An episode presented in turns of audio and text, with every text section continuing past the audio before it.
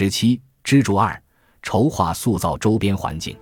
周边外交是中国外交的另一个重点攻坚目标。习近平二零一三年就任国家主席以来，其对外访问重心主要集中于周边国家，这是由中国复杂的地缘政治环境决定的。正如前文所述，中国堪称世界上地缘政治环境最恶劣的国家之一，领土资源的争端由来已久。在相当长一段时间内，在中国外交总体布局，大国是关键，周边是首要，发展中国家是基础，多边是重要舞台的阐述中，将周边外交放到首要的位置。十八大以来，中国外交提出亲、诚、惠、容的外交理念，倡导与周边国家睦邻友好、互助合作，欢迎搭便车，增强了周边国家与中国的情感与利益联系。在当前形势下，有必要进一步将周边外交的范围扩大，极不局限于贴近中国的小周边，更要关注向纵深扩散辐射的战略大周边。在这个战略大周边中，中国面临一个无法改变的硬环境，即三个巨型邻国：日本、俄罗斯和印度。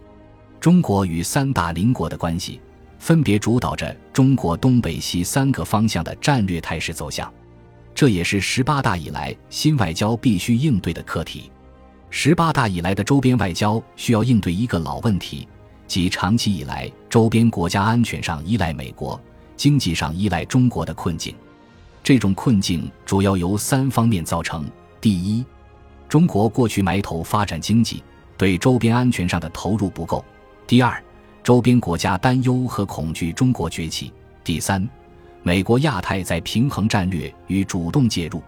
针对朝鲜半岛局势，二零一六年七月，美国宣布在韩国部署萨德系统。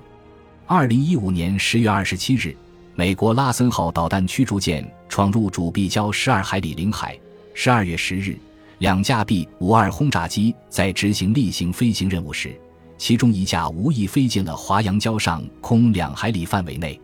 二零一六年一月三十日。柯蒂斯威尔伯号导弹驱逐舰闯入中建岛十二海里领海。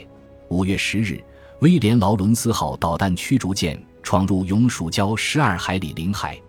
这些事件显示，美国在中国周边频频试探，为中国周边安全投下阴影。中国的和平发展需要周边的稳定环境，中国有必要在安全方面加强国际合作与军事投入。为此。中国需要建立与完善亚太地区多边和双边安全机制，在上合组织、亚信峰会等框架下，与周边国家共建安全的地缘环境。除了安全议题，中国还需要以经济合作为动力，促进周边国家的经济发展；以文化的亲善交流，增进国家之间的亲近感和命运共同体意识。